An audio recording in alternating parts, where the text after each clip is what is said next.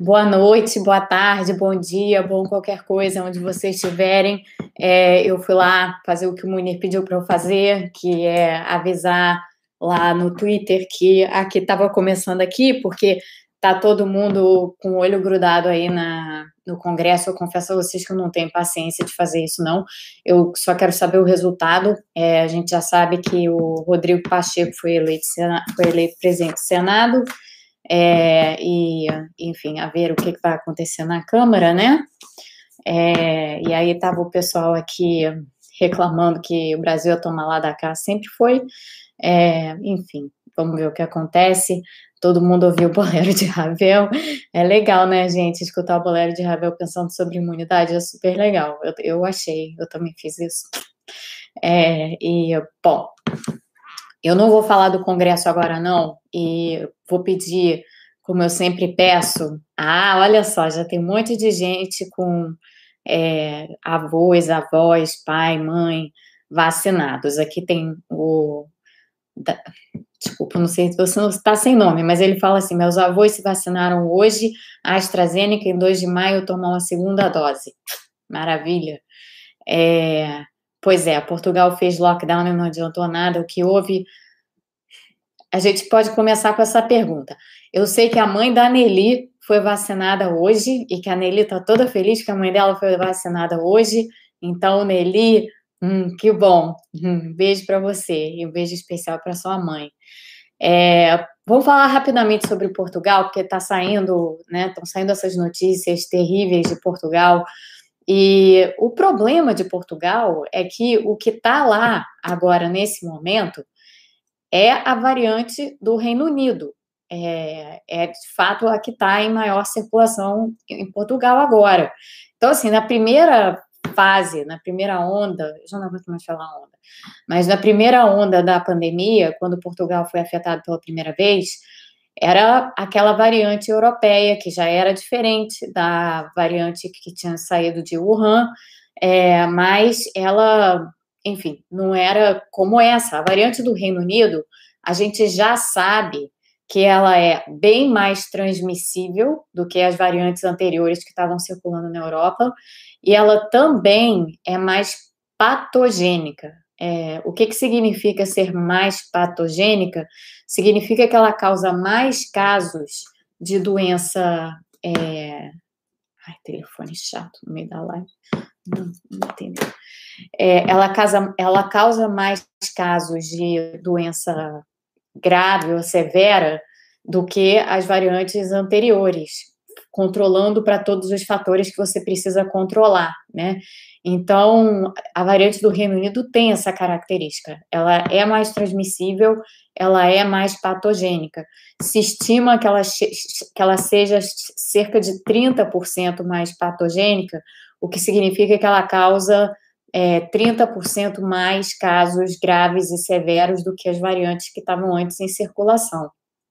Então, uma explicação, é, aqui para quem está perguntando é, sobre por que, que os lockdown, o lockdown em Portugal não funcionou, uma explicação é que o lockdown veio tarde demais. Essa variante já tinha se instalado por lá e já estava circulando na comunidade, né? E levou ao colapso do sistema de saúde. E o que a gente está vendo agora é exatamente o reflexo disso. Então, Portugal, é, assim como outros países, mas Portugal em, em, particular foi um país que sempre respondeu também, tão bem, sempre teve uma atitude em relação à disseminação de informação, à comunicação mesmo, é, ao controle da epidemia lá, com as prefeituras distribuindo máscaras nos municípios, e por todo lado se via, eu tive em Portugal em agosto.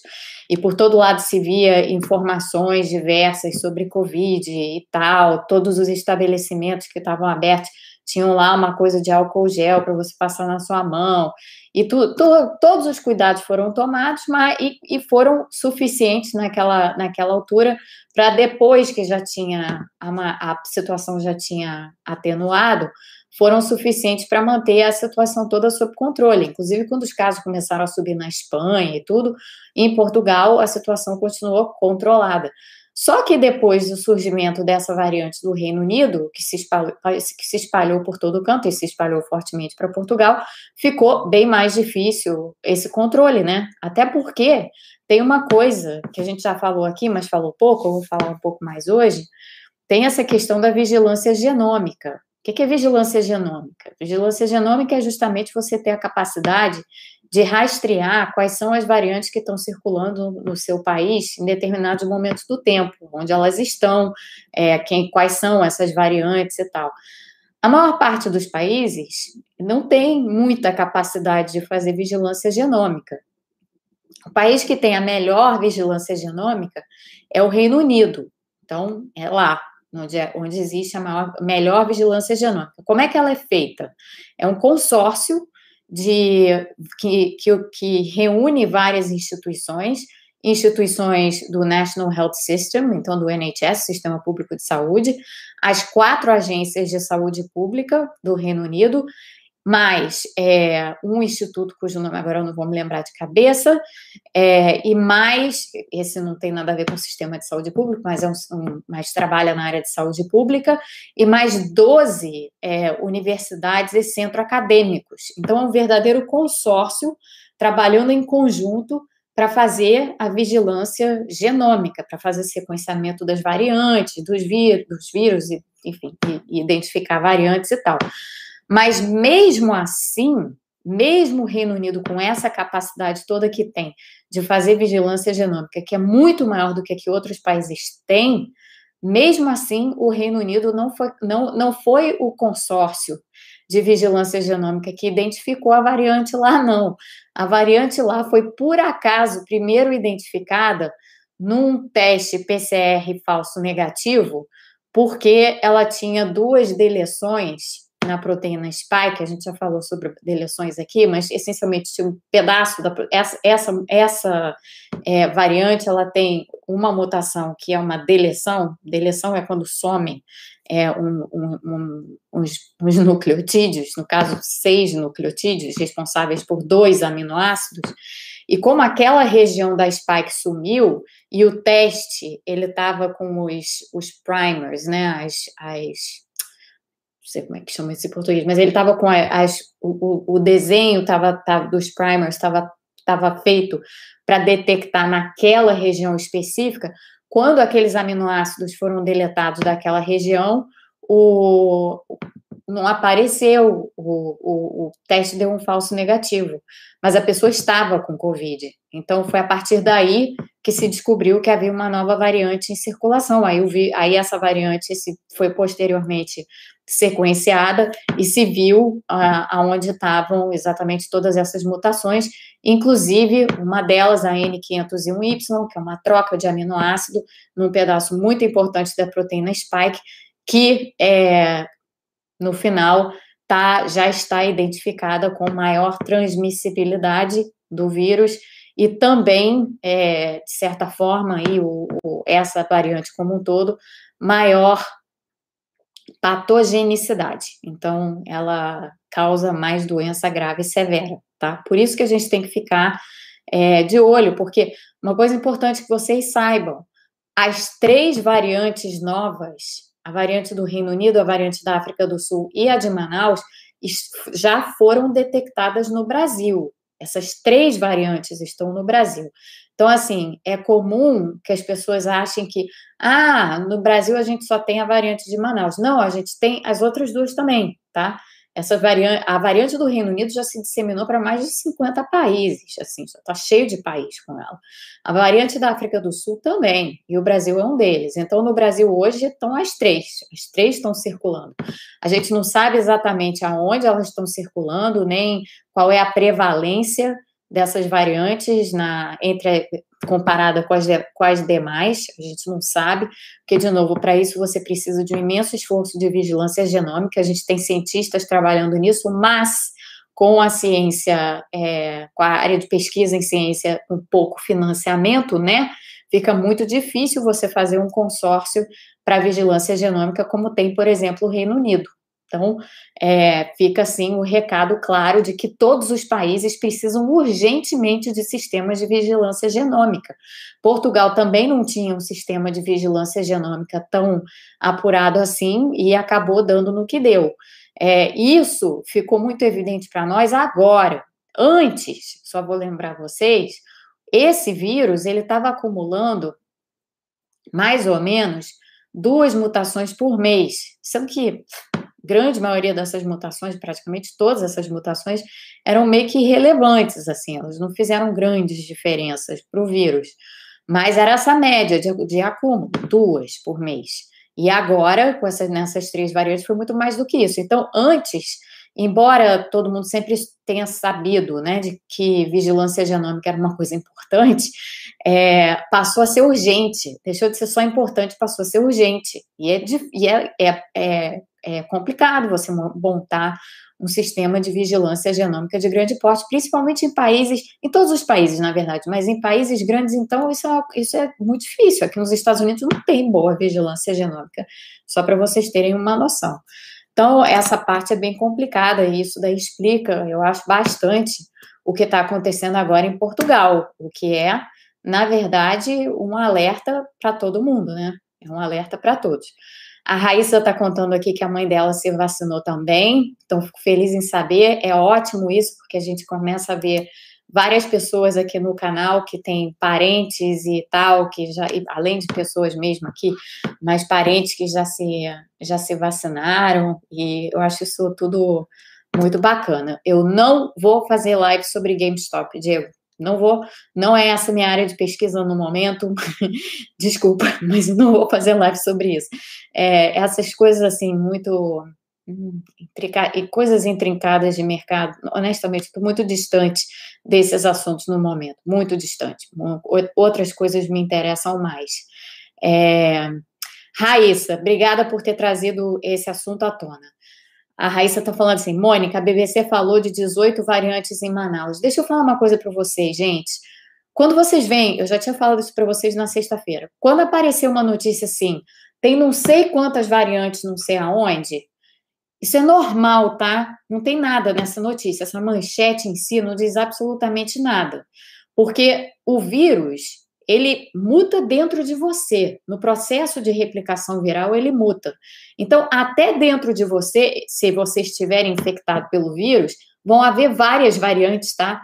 Porque uma variante, ela é simplesmente o vírus, o vírus que te infectou originalmente mutado em algum, de alguma maneira. E como o processo de replicação viral por definição, envolve mutações, é, quando você disser assim, ah, tem não sei quantas variantes, claro que tem, é isso mesmo, é para ser assim. Se não fosse assim, é que seria esquisito. Então, ter variantes, ó, tem um monte de variantes, isso não é notícia tá? E a imprensa está fazendo essas confusões aí o tempo inteiro, Raíssa. Saiu outro dia uma manchete dessas para Sergipe. Ah, não sei quantas variantes foram identificadas em Sergipe. Tá legal, mas isso a gente já sabe que vai acontecer. O importante não é isso, o importante é quais são as variantes que são de interesse. Quais são as variantes que causam preocupação?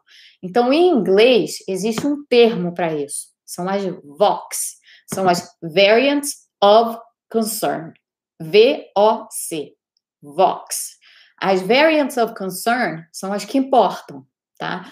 É, hoje que a gente saiba, porque nós estamos às cegas, sem muita vigilância genômica, hoje que a gente saiba, há três VOX, três variantes que causam preocupação, três variants of concern. São elas a B.1.1.7, que é do Reino Unido, a B.1.351, que é da, da África do Sul, e a P.1, que é a de Manaus. Essas três, que a gente saiba. Porque, de novo, lembrando a vocês, nós estamos cegos, porque nós não temos a capacidade de vigilância genômica que a gente deveria ter para rastrear outras variantes que, porventura, existam, tá? Então, É, cuidado com essas manchetes que falam não sei quantas variantes, não sei aonde, porque variantes vão ter sempre. Assim, no Brasil tem várias variantes em circulação.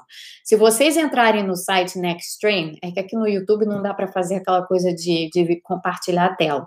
Mas se vocês entrarem no site Nextstrain, e vocês forem olhar lá, ah, eu quero ver quantas variantes do vírus tem, não sei aonde, porque tudo está documentado lá, né, do que se sabe.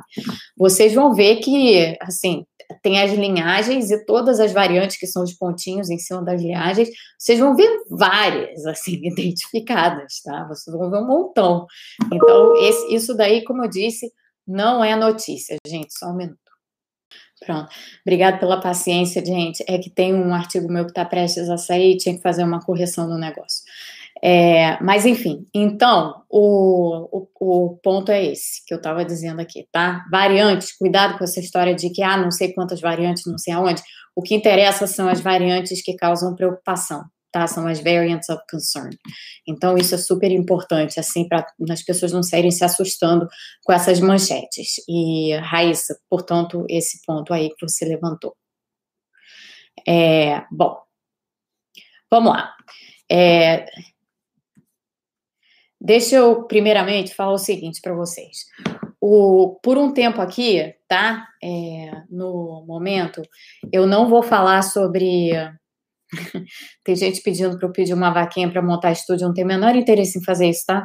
É, esse canal aqui é low tech, sempre será low tech. Eu tenho outras atividades na vida, além de estar aqui com vocês, que é um prazer estar aqui com vocês, mas a minha atividade na vida principal são outras.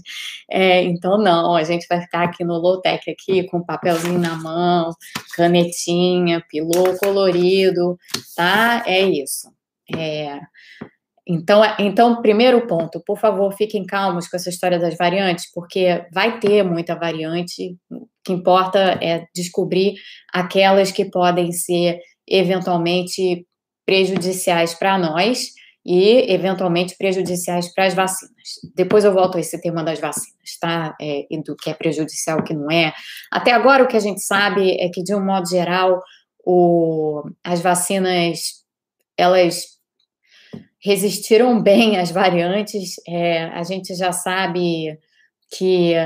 Opa, tem, tem aqui o senhor Pretzel do Paraná. É, e dando, dando alô, a gente já sabe que a, que a variante do Reino Unido, ela, de um modo geral, teve bom as vacinas tiveram um bom desempenho contra ela. A variante da África do Sul, o desempenho caiu um pouco é, em algumas vacinas, a gente viu para vacina da Pfizer, para vacina da Moderna, para vacina da Johnson Johnson, quando saiu o resultado dos ensaios clínicos na semana passada. A da Novavax ainda não dá para falar com certeza, porque o resultado que eles divulgaram foi um resultado interino.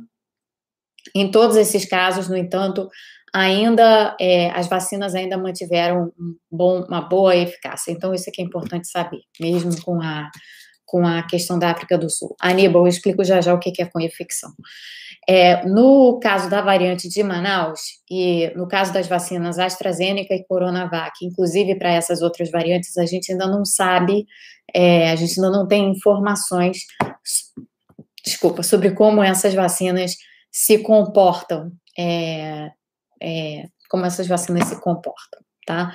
Então a gente ainda está esperando para saber os resultados, os resultados disso. Bom. É, não Ieda, TT que está aqui é a TT. A minha mãe é a Teté. São pessoas diferentes, queridas ambas, evidentemente.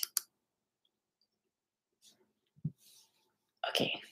É, ainda é o meu negócio lá do meu artigo, mas tudo bem, tá tudo aparentemente sob é, controle.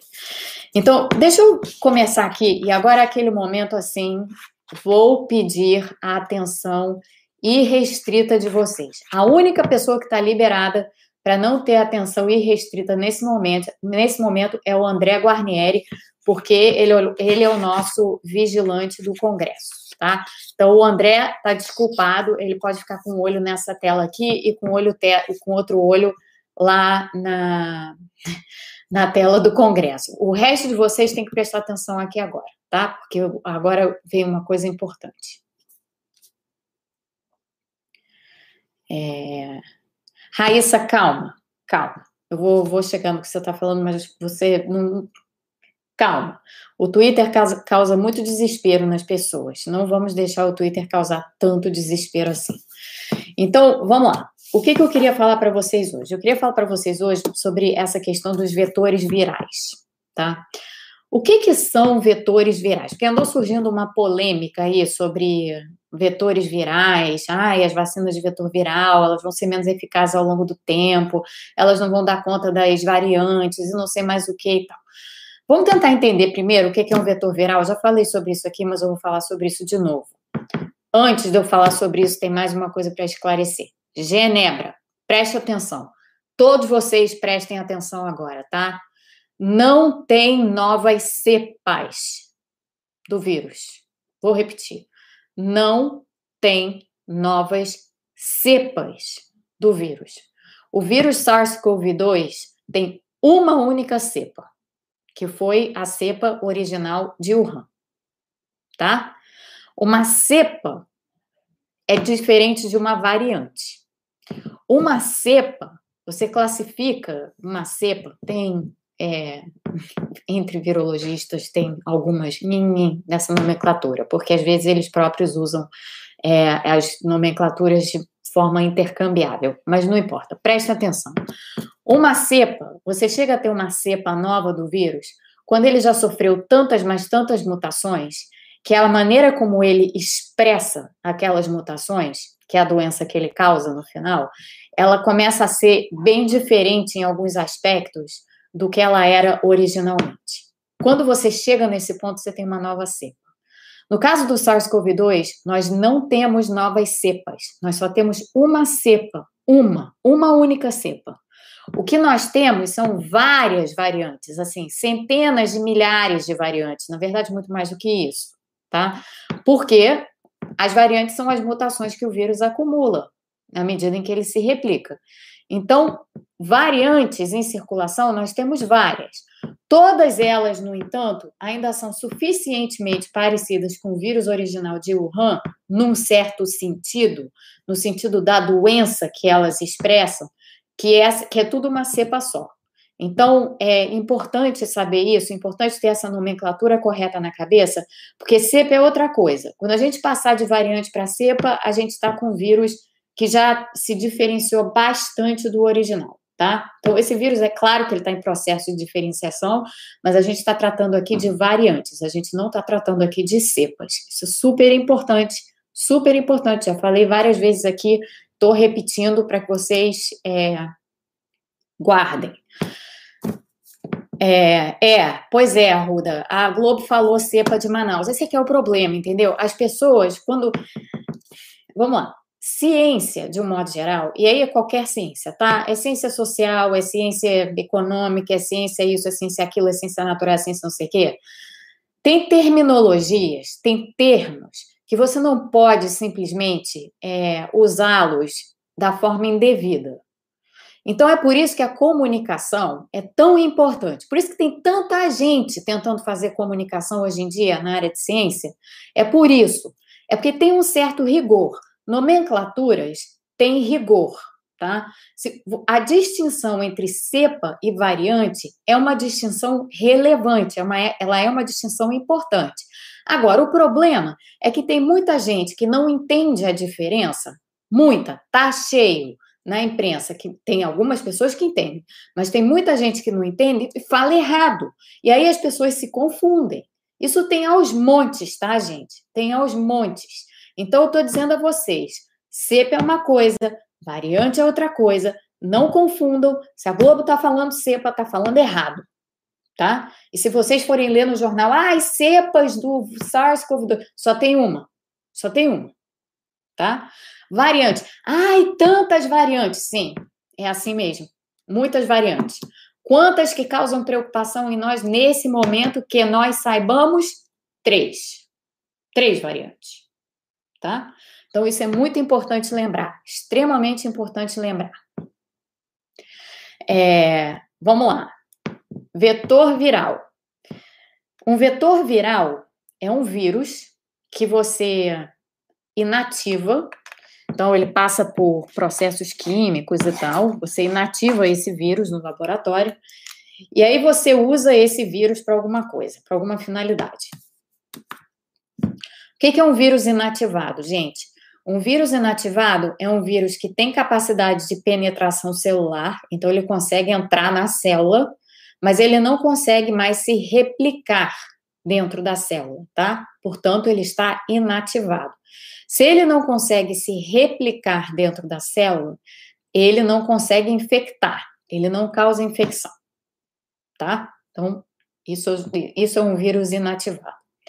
Por que, que a gente usa vírus por que, que existe essa tecnologia? E ela é super legal de usar vírus como vetores. Aqui o termo vetor significa usar o vírus como um mecanismo de transporte, tá? E por que, que a gente usaria o vírus como mecanismo de transporte? Pensem bem. O vírus, ele é um parasita de células, né? O que, que ele faz?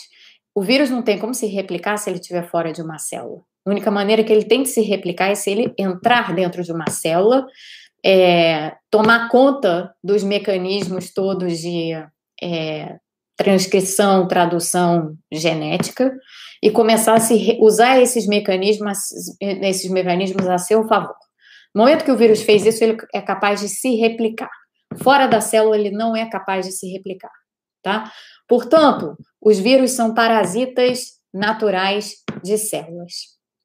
O que torna esses vírus, que são parasitas naturais de células, qualquer vírus, extremamente interessante do ponto de vista de tratamentos para determinadas doenças ou vacinas. Vamos falar dos tratamentos primeiro, porque tem um que é super interessante. E esse tratamento é o seguinte: é um tratamento para câncer, é um tratamento que se chama terapia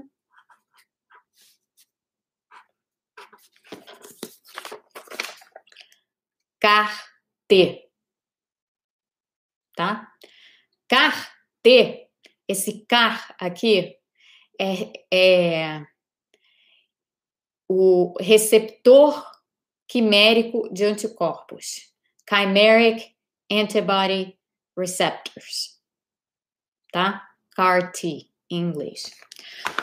O que, que é o T? O T é uma célula T, um linfócito T tá? Se vocês voltarem lá na aula de imunologia da sexta-feira, boteco de imunologia da sexta-feira, a gente falou sobre linfócitos T. Então, o que, que é isso aqui? Isso aqui é um tratamento muito usado é, para determinados tipos de leucemia e para e para mielomas. Mielomas é um, um tipo de câncer do do da medula, da medula óssea tá? É porque a pessoa estuda medicina em inglês, em inglês aí depois traduzir para português, às vezes dá uma, um tilt na cabeça. Mieloma é um câncer, é um câncer que aparece na medula óssea. É um câncer das, das, enfim, das células produzidas na medula óssea e, portanto, afeta todas as nossas células sangue, né? São todas produzidas na medula óssea. Então, a gente tem aqui, isso aqui que eu desenhei aqui, tá?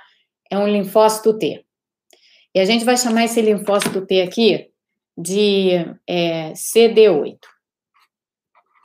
CD8 são aqueles linfócitos T que são citotóxicos. O que, que significa ser citotóxico? Eles matam outras células. Então, o que, que a gente quer fazer nesse tratamento aqui? O que a gente quer fazer nesse tratamento aqui é que a gente quer pegar essa célula T e a gente quer colocar nela. Vou desenhar aqui a gente quer colocar nela. Muito mal desenhado, vai parecer um limão, mas tudo bem. Essa célula T transformada aqui, a gente quer pegar essa célula T original e acoplar nela essa coisa roxa aqui, que fica parecendo um limão, tá, gente? Essa coisa roxa que parece um limão aqui é um receptor, tá? O que que, esse, o que, que a gente quer fazer aqui? Nesses, nesses tipos de câncer, nesses, em, em leucemias, mielomas e tal, o, o que começa a acontecer é que o seu corpo está produzindo várias células, inclusive várias células do sistema imune, por exemplo, leucemia de células B, é, o seu corpo está produzindo, está produzindo células B malignas. As células B, lembra, são aquelas que vão criar anticorpos. E se isso daí não for controlado, evidentemente a pessoa vai eventualmente morrer disso. O, o nosso sistema imune, ele ataca tumores. Ele, ele sabe atacar tumores. Só que tem alguns tumores, e, e, que, e um dos mecanismos principais do nosso sistema imune para atacar tumores são, as, são os linfócitos T, CD8, esses citotóxicos aí que matam células. Porque o que, que eles fazem? Eles vão lá e eles matam as células tumorais, tá? Só que os, de um modo geral, alguns tumores, e é, certos tipos de leucemia são assim, as células tumorais, as células malignas, elas acabam desenvolve, desenvolvendo um tipo de receptor que neutraliza, para assim dizer, para simplificar, a ação dessas células citotóxicas, dessas células do sistema imune que as matariam. Então, elas neutralizam elas, o câncer consegue neutralizar o tumor, as células tumorais conseguem neutralizar a ação daquele linfócito T. E aí vira um problema, porque o sistema imune que agiria contra o tumor deixa de agir. Então, tem um tipo de tratamento para câncer, já em estágio mais avançado, dessas leucemias em particular. Esse tratamento é principalmente usado para tumores, é, para leucemias e para alguns linfomas e para mielomas, como eu descrevi. Que é o seguinte: é você pegar e você colocar nessa célula T citotóxica um receptor que vai impedir que as células tumorais neutralizem essa célula citotóxica, tá? Então você tem que fazer uma transformação nessa célula citotóxica. Você tem que construir geneticamente esse receptor que vai parar com a ação neutralizante do tumor, vai permitir, portanto, que a célula citotóxica mate o tumor e ponha o tumor em remissão. Mas para isso você precisa fazer essa manipulação genética. Então você faz essa, essa manipulação genética, constrói esse constrói por meio do código genético. Você você pega o código genético desse receptor e aí você precisa de um mecanismo para que o código genético desse receptor, prestem atenção, vocês não, vocês não vão entender nada, para que o código genético desse receptor entre na célula T, tá? No linfócito T. Como é que você faz isso tudo? Você tira sangue do paciente, recolhe todas as células T, separa lá as células T, os linfócitos T do paciente. E aí pega esses linfócitos T e sabe o que você faz neles? Você injeta um vírus, que não é um adenovírus, é um lentivírus, inativado, que carrega o material genético desse receptor. Você faz isso in vitro, tá? Então, todos aquelas, aqueles linfócitos T que você colheu do paciente, você agora vai injetar neles um vetor viral, mecanismo de transporte, que contém esse receptor, material genético para a fabricação desse receptor. Esse, esse vírus vai infectar esse, esse, linfócito, esse linfócito T, que está lá no, no, laboratório, e essas células vão produzir o, o receptor, e elas vão se transformar nessas células quiméricas aqui, tá? Com esse receptor na ponta.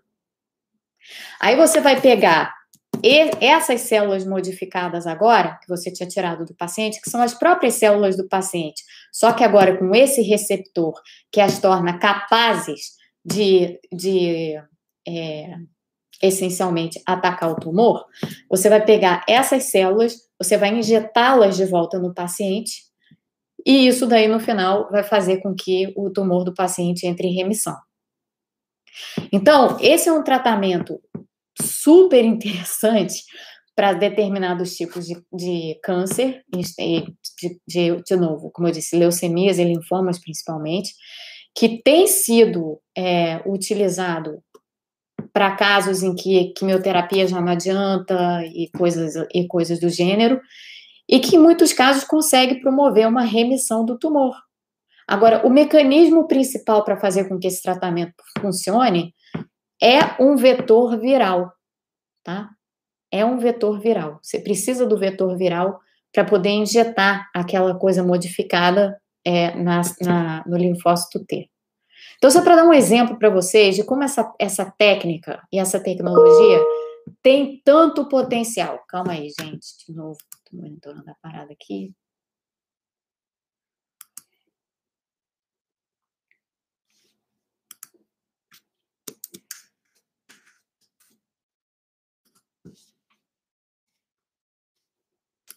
Tá. Vocês vão ter que ouvir essa parte de novo, talvez, alguns de vocês, para entender isso melhor. Mas eu acabei de dar um exemplo para vocês de como você usa um vetor viral para um tratamento de câncer, tá? É nesse CAR-T aqui. Como é que você usa um vetor viral numa, numa vacina, tá? Numa vacina, essencialmente, é a mesma coisa. Porque o que, que você quer? Você tem aqui uma célula. Vou desenhar uma célula epitelial tá? Ela vai ter outra carinha aqui, que tem o núcleo da célula, ela tem umas coisinhas aqui, tum, tum, tum, tum, tum, tum. parece uns cabelinhos, ela vai parecer um Minion, tá, gente? Célula epitelial, parece um Minion ela, estão vendo? Tá ela aqui, tá? Aí você tem lá o vírus, desenhar o vírus.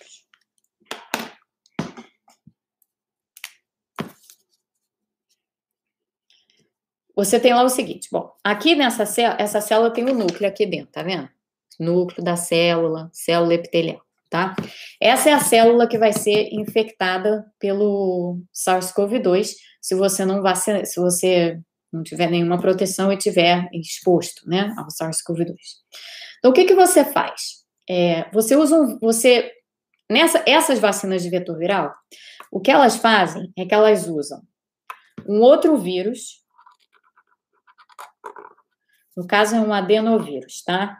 Ele vai parecer um pouquinho com um coronavírus, mas ele não é um coronavírus porque essa proteína na superfície aqui ela é diferente da proteína na superfície do coronavírus, embora ela pareça com uma coroa também.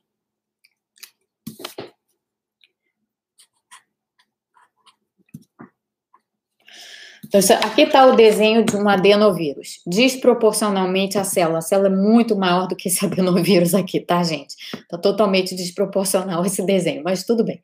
Isso aqui é um adenovírus, tá? O que, que você vai fazer com esse adenovírus aqui? Você vai fazer a mesma coisa que eu acabei de explicar para o tratamento de câncer lá. Você vai pegar esse adenovírus aqui, você vai inativar esse adenovírus. Então, a primeira coisa que você vai fazer é essa. E aí você vai substituir o material genético dele pelo material genético da proteína S do SARS CoV-2. Tá? Então, dentro do adenovírus, você vai botar partes da proteína S. Proteína S é a spike é a proteína principal, porque é ela que é a via de entrada do SARS-CoV-2 nas nossas células. Todo mundo já deve estar tá agora, né, super familiarizado com a proteína spike. Então, você vai pegar pedaço da proteína spike e você, você vai injetar o material genético dela aqui dentro desse adenovírus, tá? Aí, esse adenovírus vai lá e vai infectar, entre aspas, entre aspas, ele vai entrar dentro da célula epitelial lá. Quando ele entrar dentro da célula epitelial lá, vamos botar em laranja. O material genético da, da proteína S, tá aqui, ó, ele, em laranja. Material genético da proteína S. Quando ele entrar na célula epitelial, ele vai passar o material genético para dentro da célula epitelial. Tá? Aí o que, que vai acontecer? Essa célula epitelial aqui, essa célula das nossas mucosas, vias respiratórias superiores, são cheias dessas células epiteliais, tá? Essas células aqui agora, o que, que elas vão fazer? Elas vão pegar esse material genético e elas vão produzir um peptídeo. O que, que é um peptídeo? Um peptídeo é um pedaço de uma proteína. Elas vão pro produzir esse peptídeo. E aí, elas vão colocar esse peptídeo numa molécula MHC, como a gente chama, de classe 1, tá? Que é a bandejinha que eu estou desenhando aqui. E que vai ter, só para botar de outra cor, lá o peptídeo. Então, o que, que essa célula epitelial está fazendo? Ela, esse adenovírus aqui entrou nela, depositou material genético. Material genético foi, foi processado lá dentro da célula, sintetizado, processado, coisa e tal. Virou um peptídeo, que é esse azulzinho aqui, que é um peptídeo esquisito, ele não pertence a essa célula, ele não faz parte dessa célula. Então, o que, que essa célula vai fazer? Essa célula vai colocar ele para fora. Como? Nessa bandejinha aqui, que é o que a gente chama de uma molécula é, MHC de classe 1, tá? É, quando ele faz isso e expõe esse peptídeo aqui, que é um peptídeo que não pertence à célula, isso aciona o nosso sistema imune. Então, isso faz aquilo lá, o bolero de Ravel, resgatem o bolero de Ravel da sexta-feira. O bolero de Ravel da sexta-feira vai começar a tocar agora. Vai começar o sistema inato a reagir, tá, tá, tá, aquele, todo aquele movimento, todo aquele movimento e tal, até que você tenha boom, a resposta imune que você queria suscitar. Então, é assim que a vacina de vetor viral funciona, tá? O Minion aqui, que é a, a, a célula epitelial, recebeu do adenovírus o material genético do SARS-CoV-2, esse vírus foi modificado, recebeu esse material genético, tá aqui ele, ele foi processado, virou um peptídeo, ela pegou lá com a bandejinha e expôs para o sistema imune, e o sistema imune, então, se orquestra, tá? Como, como, como no, no, no bolero de Ravel. Então, é isso que vai acontecer. Qual é o problema que algumas pessoas ficaram apontando? E é um problema mesmo, não é para dizer que não seja, mas, né, assim, a gente sabe disso, não é um mistério isso, não é, oh, descobrimos a pólvora. Não, não descobrimos. Tem vários tipos de adenovírus, tá? Eu vou colocar aqui três tipos, que são os tipos que estão sendo utilizados nas vacinas. Adenovírus são vírus que causam coisas diversas em nós, tá? Causam doenças respiratórias e tal, podem causar outras coisas também, podem afetar, é, enfim, sistema gastrointestinal e fazem essas coisas. Tem um vírus, é, uma, um, tem um adenovírus que circula entre humanos, que é o adenovírus 5. E esse adenovírus, ele é bastante comum. Ele, ele, ele circula é, na. Assim, muitas pessoas já foram expostas a esse adenovírus em algum momento na vida. O adenovírus 5. Qual é o problema disso? Lembra como eu expliquei imunologia para vocês na sexta-feira? Quando você, quando o seu sistema imune entra em contato com um patógeno, um agente infeccioso, um adenovírus 5, por exemplo, o seu sistema imune vai combatê-lo e vai reter a memória daquele combate, vai reter a memória daquele vírus. De tal forma que quando ele for exposto, seu sistema imune for novamente exposto àquele vírus, ele já sabe reconhecê-lo e o que, que ele vai fazer? Ele vai neutralizá-lo. Então, qual é o grande problema do adenovírus 5, tá? Como para uso de vetor viral em vacina? É que existe um risco de que, como se o seu sistema imune, se você já entrou em contato com esse vírus em alguma vez na sua vida e o seu sistema imune se lembra desse contato, é possível que você neutralize o vírus antes dele conseguir depositar o material genético na mínima aqui, na célula epitelial. Tá? Isso, obviamente, é um problema, porque Aí não adiantou nada, né? A vacina. Você fez, ficou tudo bonitinho, manipulou o adenovírus, inativou ele, trocou o material genético pelo material genético do SARS-CoV-2, tudo beleza, injetou lá no paciente. Aí o sistema imune do paciente fez o quê? Pum, tem memória. Foi lá, neutralizou o adenovírus. O adenovírus não consegue entrar na célula epitelial. A vacina não vai adiantar nesse caso, tá? Como é que você consegue dar um jeito nessa história? Você consegue dar um jeito nessa história de algumas maneiras. Uma maneira é não usar o adenovírus 5, porque o adenovírus 5 ele funciona, em, ele, ele circula é, muito. Ele é um vírus de grande circulação, muitas pessoas já tiveram contato com ele. Então, em vez de você utilizar o adenovírus 5, você usa outro. Usa, por exemplo, um adenovírus que se chama adenovírus 26. Adenovírus 26 é um adenovírus que também provoca é, doenças, pode provocar doenças respiratórias e tal, mas ele é muito menos comum, mas muito menos comum do que o adenovírus 5. Então você usa o adenovírus 26 para ser o seu vetor viral. E aí aplica a mesma lógica. Você pega lá, modifica, é, neutra, você inativa o vírus quimicamente, tá? Para ele não ter capacidade de replicação. Você substitui o material genético, você injeta lá o material genético do SARS-CoV-2, e aí ele vai, esse adenovírus, agora esse adenovírus é o adenovírus 26, ele vai lá, vai infectar, vai entrar na célula, na minion aqui, na célula epitelial, e vai fazer tudo que a gente descreveu anteriormente. A vacina da Johnson Johnson usa o adenovírus 26, ela não usa o adenovírus 5. A vacina da Johnson Johnson, que é de uma dose só, que suscitou uma boa eficácia em ensaio clínico, ela usa o adenovírus 26. A vacina da AstraZeneca, eles fizeram uma coisa ainda mais inovadora, eles fizeram uma coisa ainda melhor. Em vez de usar um vírus humano, eles pegaram um vírus de chimpanzé.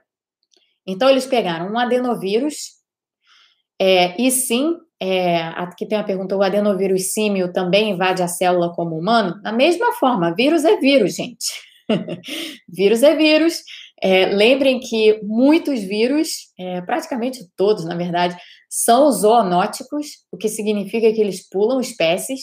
Então, um adenovírus símil, principalmente o adenovírus de chimpanzé, cujo, cujo genoma é tão parecido com o nosso, é, um adenovírus de chimpanzé é sim capaz de entrar nas nossas células.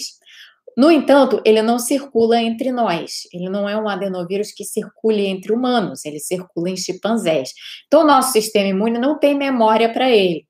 Que significa o quê? Que aí você pega esse adenovírus de chimpanzé, faz com ele as mesmas coisas que eu, que eu descrevi, e agora, o mecanismo de transporte do material genético do SARS-CoV-2 para as nossas células vai ser o vírus de chimpanzé, o adenovírus de chimpanzé, o CHAD, como ele é chamado, CHADOX, na vacina da AstraZeneca Oxford, onde o Ox no final é de Oxford, tá?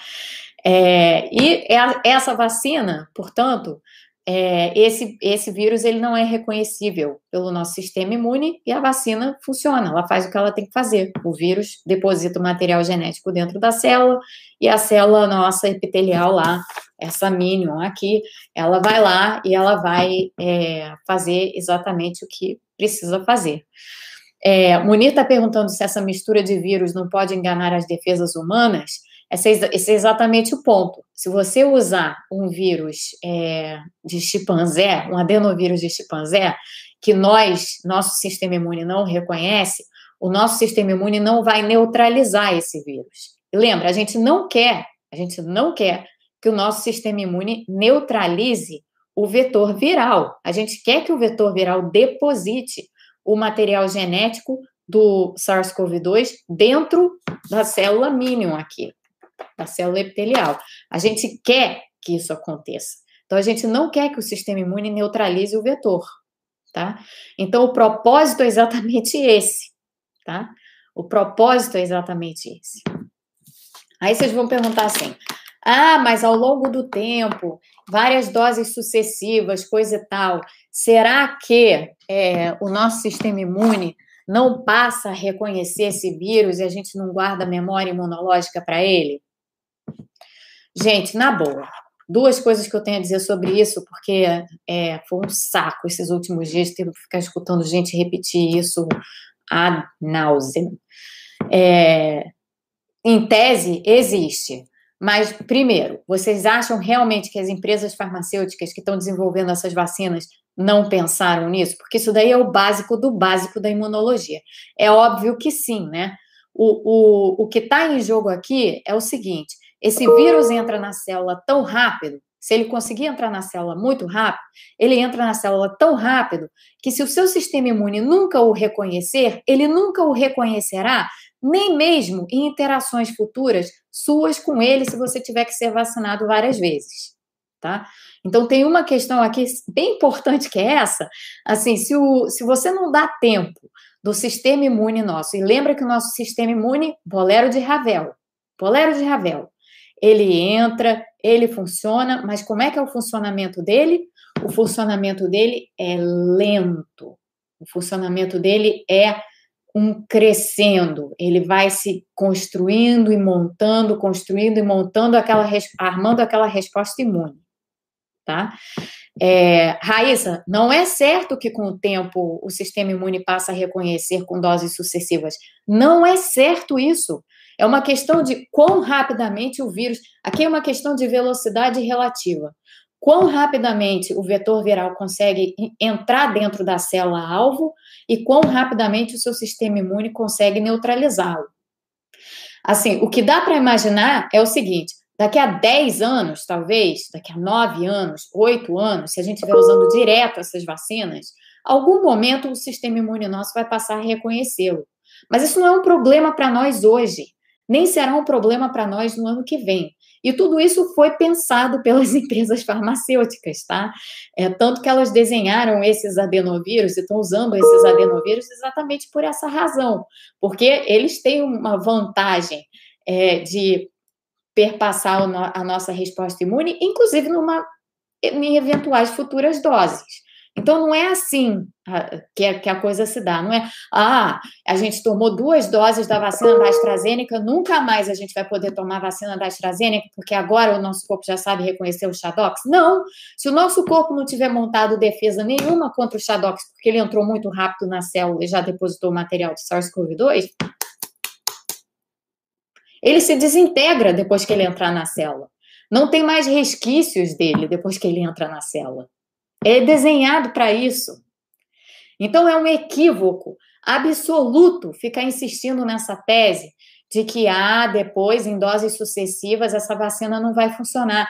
É equivocado ficar dizendo isso. E isso daí abala, hoje abala a, a própria é, credibilidade da vacina, tá?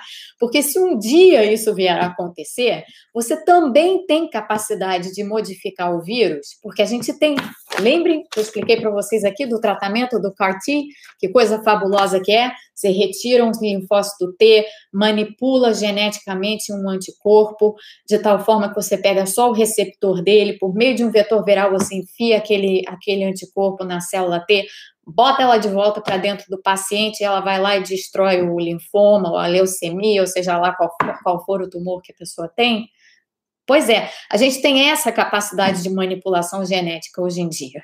Então, da mesma forma, a gente consegue, já que o vírus é não replicante, isso é super importante, a gente consegue também manipular esse vírus de tal forma que ele fique mais irreconhecível para o nosso sistema imune. Então, não tem base esse tipo de argumentação. Isso é um tipo de argumentação sem rigor, entendeu? E sem, e sem clareza de pensamento sobre como é que essas coisas funcionam e como é que você é, funciona com vacina de vetor viral. Vacina de vetor viral, gente, está sendo usada. Agora, vacina, não tratamento, isso aqui foi tratamento. Vacina está sendo usada para tratamento de câncer. Vacinas de vetor viral estão sendo usadas para tratamento de câncer direto. Então, está muito avançada a medicina nessa área. É, e não à toa essas vacinas de vetor viral, elas já foram utilizadas com sucesso contra outros patógenos. Assim, a, a vacina de vetor viral que foi usada contra o ebola foi um sucesso para o ebola, que é um vírus super difícil. Então, menos com essa história de que, ai, o adenovírus, ai, o adenovírus, esses adenovírus, eventualmente, essas vacinas de vetor viral vão deixar de funcionar. Não, não é assim. E se um dia deixarem de funcionar, vamos lá, o pessoal já planejou para isso, né? Não é? Porque isso é muito básico para não ter havido um planejamento para isso. Essa capacidade de neutralização do sistema imune, quem sabe um tiquinho de imunologia sabe que isso é possível. Então é óbvio que isso daí já está é, considerado, tá? E é por isso que esses dois vírus, o AD26 de humanos e o vírus de chimpanzé, estão tendo sucesso. Estão tendo sucesso. É, a vacina Sputnik, para quem perguntou, a vacina Sputnik ela usa dois vetores virais. Ela usa o vetor viral, ela usa na primeira dose o AD5 e ela usa na segunda dose o AD26. Então ela mistura vetores virais. No reforço ela usa o AD26. E é, pelo que a gente sabe dela, aparentemente ela funciona, mas não, não sei dizer muito sobre ela, porque eu preciso ler mais sobre ela, se é que saiu alguma coisa é, mais sobre, sobre isso. E é isso que a Carolina está falando. O que a gente evita fazer é usar o AD5, porque o AD5 o nosso sistema imune reconhece com uma certa facilidade, ou pode reconhecer com uma certa facilidade e neutralizar antes dele ser capaz de injetar o material genético na célula epitelial. O AD26 já é mais raro, já é um vírus que não está tão em circulação assim quanto o AD5, e, portanto, é, ele é um vírus, enfim, é, que, que tem sido usado com maior frequência nessas vacinas. Então, é isso. É, deixa eu ver se vocês têm perguntas.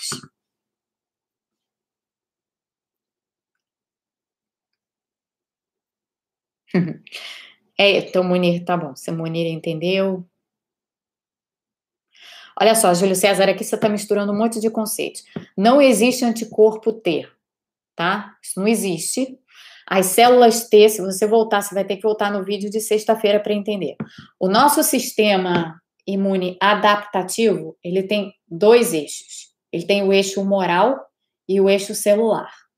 As células T, os linfócitos T, pertencem ao eixo celular. Essas células não produzem anticorpos. Tá? Essa manipulação genética aqui, para botar um receptor de anticorpo, é uma manipulação genética. A célula T, na, ao natural, ela não, não produz anticorpos. Ela própria faz o trabalho. Tá? Quem produz anticorpos? São as células B do nosso sistema humoral. Essas são as células que produzem anticorpos. Tá? Então, é, isso aqui é importante. Então, o ponto é: se você já tiver anticorpos neutralizantes, se você tiver anticorpos neutralizantes para o adenovírus 26, mas é difícil isso, tá? Porque adenovírus 26 não é um vírus que circule tanto assim. É, mas vamos supor, uma pessoa rara que tem anticorpos neutralizantes para adenovírus, adenovírus 26, uma vacina que usa o adenovírus 26 não vai ser eficaz para aquela pessoa. Mas, de novo, isso é raro, tá? Raro o suficiente para a gente ter conseguido estabelecer a eficácia de uma vacina de uma dose só, que utiliza como vetor viral o adenovírus 26, que é a, vacina da Johnson Johnson, que teve uma eficácia global de 66% com uma só dose, que é muito bom, tá? É, então, esse ponto, deixa esse ponto aí. Ah, sim, a pergunta sobre co-infecção. Teve esse caso relatado no Rio Grande do Sul, é, de pacientes, acho que foi um paciente só, não sei se foi mais de um paciente, que estava infectado com dois, duas variantes distintas do SARS-CoV-2. Então, co-infecção é isso, tá? A mesma pessoa estava, essa pessoa estava com Covid e na análise do PCR dela, se viu que ela na realidade estava com duas variantes distintas do SARS-CoV-2. Ela estava infectada com duas variantes diferentes. O que, que acontece é, quando. Isso é possível, tá? É, não dá para dizer quão raro. É, isso, isso é possível, como aconteceu. O risco disso é que os vírus, quando eles se, repli quando eles se replicam, Eles não se replicam, como eu já expliquei para vocês, eles não se replicam como as células se replicam. As células passam por um processo de mitose, né? Então, como é que é o processo de mitose? Você vai é, dobrar o seu DNA, depois você vai passar pelo processo de divisão celular, em que duas células clone, a partir de uma célula, terão duas células clone exatamente iguais. Clones, uma da outra. Vírus não se replicam assim. Vírus, o que eles fazem, quando eles entram na célula, eles começam a produzir os pedaços deles próprios. Tá? Eles não produzem clones perfeitos. Eles, eles, você, imagina, você imagina assim, que o vírus é como se fosse, sei lá, um automóvel. Quando ele está inteiro, ele é o automóvel. Ele entra dentro da célula e ele começa a fabricar todas as suas partes o motor, o pneu, o chassi, isso, aquilo, nananana, e depois tem um mecanismo dentro da própria célula que se transforma literalmente num chão de fábrica viral, você tem o processo de acoplamento das várias partes do vírus, dois vírus, porque agora são várias, é, cópias diferentes e todas elas são distintas porque elas passam por mutações. Então, o vírus, quando ele se replica, ele se replica com várias cópias que são completamente diferentes entre si e ele passa exatamente por esse processo de fabricação de partes e depois é, acoplamento das partes, tá? É assim que é o processo de, de, de replicação viral. Então, é, por causa disso, se você está infectado com duas variantes distintas, essas partes virais elas podem se recombinar, certo? Então vamos supor que você tem uma variante A e uma variante B. Esses dois vírus estão dentro da célula. Aí eles começam a né, fabricar as suas partes. Você agora vai ter, possivelmente, possivelmente não, você vai ter com certeza é, várias novas, várias variantes que vão ter pedaços da, da, da variante A e pedaços da variante B, porque você recombina e reacopla dessa forma. E às vezes, nesse processo, surgem vantagens para o vírus.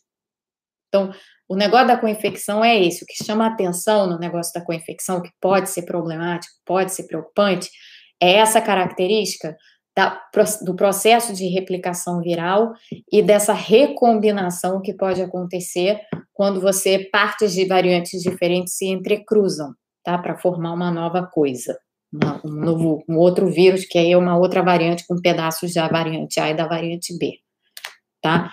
Me diz aqui depois, Aníbal, se deu para você entender. Adriana, todos os vírus são Frankensteins, tá?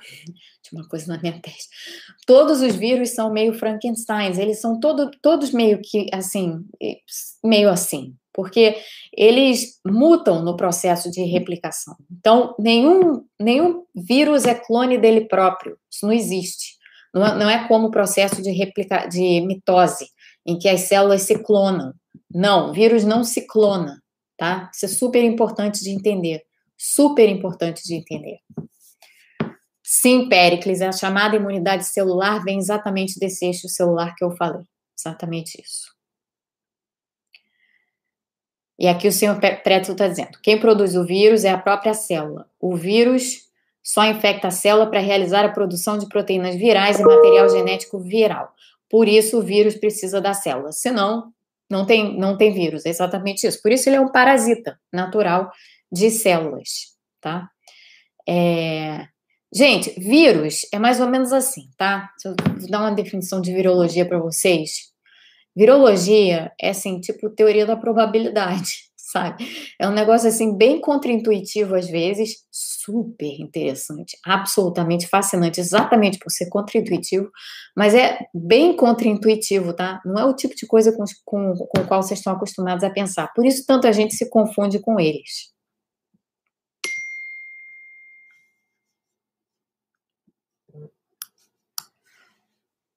Tá. Então tá. É isso, Marcelo.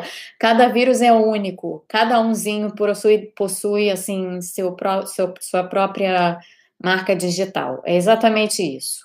É exatamente isso. É... Jailton, essa pergunta é importante, então vou responder. as vacinas protegem contra doença, elas não protegem contra infecção. Então, o SARS-CoV-2 inteiro, ele ainda pode te infectar e você ainda pode transmitir. No entanto, você provavelmente, dependendo do protocolo da vacina, ou você vai desenvolver um caso assintomático, ou você vai desenvolver doença leve. As vacinas estão protegendo, muitas delas, contra doença grave, doença severa, algumas delas até contra doença leve, tá? Então, mas isso não quer dizer que você não seja capaz de infectar outras pessoas. Por isso que os cuidados precisam continuar a ser os mesmos. Isso é muito importante. As vacinas todas que estão em uso protegem contra doença, mas não contra infecção. Isso é algo que eu já falei aqui bastante, várias vezes. Péricles, eu não vou falar sobre câncer mais não, mas essencialmente anticorpos, é, a maneira como os anticorpos podem agir é, em, em, câncer e tal são, são diferentes, tá? É, mas sim, a gente desenvolve anticorpos para qualquer, é, deixando o câncer de lado, a gente desenvolve anticorpos para várias infecções, com vários patógenos distintos, tá? Não só vírus, é que a gente aqui está falando direto de vírus. Gente, eu vou ter que. Eh, tem muito e-mail que eu tenho que pegar aqui. É, quebra de patente das vacinas, eu acho que eu vou deixar a Miriam para outro dia, para quarta-feira. Isabela, eu espero que a gente evolua para vacinas que protejam contra infecção. Por enquanto, não é isso que a gente tem, tá? É, já é uma certeza que as vacinas não protegem contra a infecção? É uma certeza. As vacinas não protegem contra a infecção. É, então, isso nós sabemos, tá? Elas não protegem contra a infecção. Porque elas não foram desenhadas para proteger contra a infecção. Elas foram feitas para proteger contra a doença. Agora, elas podem reduzir a chance de infecção? Podem, isso a gente ainda não sabe. O grau de redução de infecção a gente não sabe qual é. Essa é a parte que a gente não sabe. Gente, eu vou ter que encerrar. Eu vendo que vocês têm muitas perguntas. É, vamos continuar então nesse, nesses temas. É, na quarta-feira eu volto falando mais sobre isso. Eu tô vendo que vocês ainda estão com muitas dúvidas, mas eu espero que algumas tenham sido esclarecidas aqui e que vocês tenham entendido é, um pouco essa história de vetor viral e tal. Essa história de vetor viral é absolutamente fascinante, tá? Como eu estava dizendo antes, absolutamente fascinante. Eu ainda vou explicar com mais propriedade para vocês como é que funciona o tratamento CAR-T, porque o tratamento CAR-T é fabuloso, mas para além dele, tem vários tratamentos monoclonais para câncer que são espetaculares, assim, que utilizam anticorpos e tal para neutralizar é, para, enfim, acionar e neutralizar é, certos aspectos do tumor, acionar é, o, o, sistema celular. Tem, tem, tem um, é um mundo esse, essa área de imuno-oncologia, que aliás é a área do Bruno, que veio aqui no canal. É super interessante. Então, é, é, é isso. Imunologia é um mundo, gente. É uma coisa absolutamente fabulosa, fantástica. E enfim, está nevando nesse momento aqui. É, agora já escureceu, vocês não vão poder ver a neve. Está nevando desde ontem aqui, na verdade. Continua nevando hoje. É, veremos se continuará nevando amanhã. Eu sei que muitos de vocês estão sentindo muito calor aí. É, em contrapartida, aqui está muito frio. É, eu sei que quem está sentindo calor adoraria estar tá no frio, e geralmente quem está no frio adoraria estar tá no calor, tá? Só para que vocês saibam que é, esse sentimento de, ah, eu queria estar em outro lugar, ele é sempre compartilhado. A gente sempre quer estar no lugar que a gente não está. Então é isso, tá? É, fiquem vocês todos bem, passem bem. É, e a gente já está indo muito além de uma hora nesse canal aqui, é impressionante. E, e até quarta, tá? Até quarta-feira. É, cuidem-se, tomem cuidado no calor. Calor é bom, vocês põem o ventilador, ar fresco e tal, aquela coisa, né? Vamos agora lá ver o que está acontecendo no Congresso, ai meu Deus. Então é isso. Boa noite para vocês, boa noite, Tarcísio, Bruna, é, Nelly, que eu fiquei tão feliz com a sua mãe, Marta, Miriam, todo mundo, Aníbal, até, até, até quarta. TT, Patrícia. Claro, né? Se der na telha, a pessoa aparece aqui amanhã. É, vamos ver como é que as coisas vão. Com muita coisa acumulada, gente. Não sei se vai dar para fazer isso, não. É isso. Tchau, Munir. Tchau, Ângela. E fiquem vocês todos bem. Boa noite.